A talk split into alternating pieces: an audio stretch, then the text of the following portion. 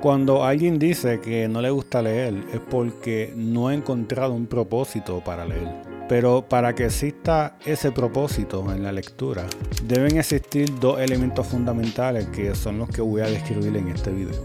Sin estos dos elementos, la lectura no se va a ver con un propósito justificado y por lo tanto la persona va a ver el proceso de lectura como una pérdida de tiempo.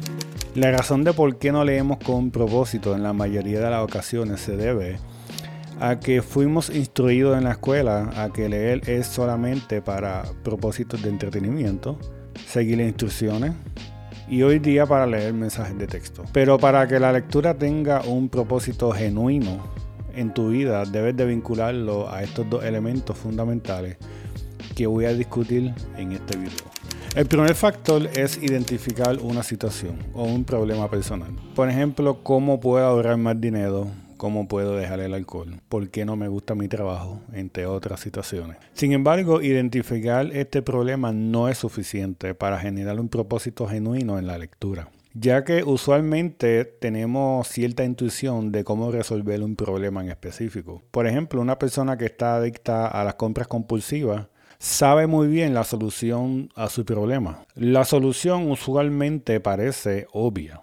Pero lo que no nos damos cuenta es que cuando decimos que tenemos un problema, realmente estamos atacando el síntoma el efecto secundario y no a la raíz del problema. La mayoría de las personas que compran de manera compulsiva no utilizan lo que adquieren, pero el evento de irse de compra es el evento que mitiga el malestar psicológico. Y similar sucede por ejemplo con el alcohol. El adicto al alcohol sabe cuál es la solución. Adivinaste, dejar de beber. Sin embargo, no le ha prestado atención y tampoco entiende el malestar psicológico, es decir, el síntoma del cual intenta escapar por medio del alcohol. Ahora, ¿en dónde entra la lectura dentro de todo esto? Pues no es hasta que indagas sobre lo que piensas que es tu problema, que no otra cosa que el síntoma, que puedes descifrar la raíz del problema. La lectura, junto con la escritura, involucra un diálogo entre el lector y el autor. Y este tipo de diálogo es lo que nos hace ir más allá del pensamiento superficial. Por dicha razón, los psicólogos involucran al paciente en un diálogo. El psicólogo no le dice directamente al paciente qué debe hacer, sino que le formula preguntas porque es mediante el cuestionamiento que a la misma vez es un diálogo, el paciente puede indagar sobre la raíz del problema. Y la lectura activa involucra básicamente este tipo de diálogo. A través de la lectura es que podemos reconocer otras áreas que nunca hemos percatado que podríamos mejorar. Por ejemplo, por mucho tiempo presumía que la razón de por qué no me gustaba mi trabajo era porque el trabajo en sí era el problema.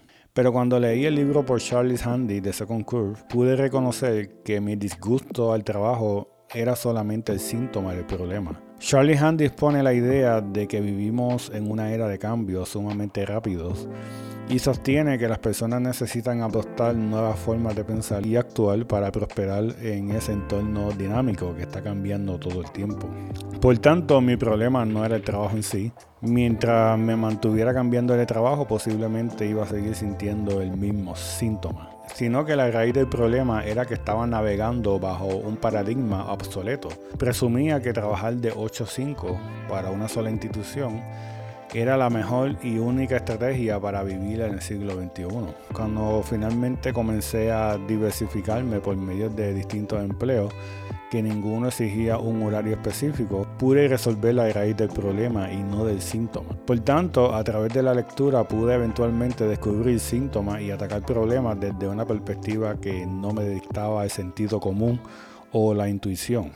Así que en resumen, para que la lectura tenga un significado o un propósito en tu vida, tienes que encontrar estos dos elementos. Tienes que tener una situación que tú deseas mejorar en tu vida, pero al mismo tiempo reconocer que posiblemente esa situación solamente es un síntoma del problema que no puedes ver.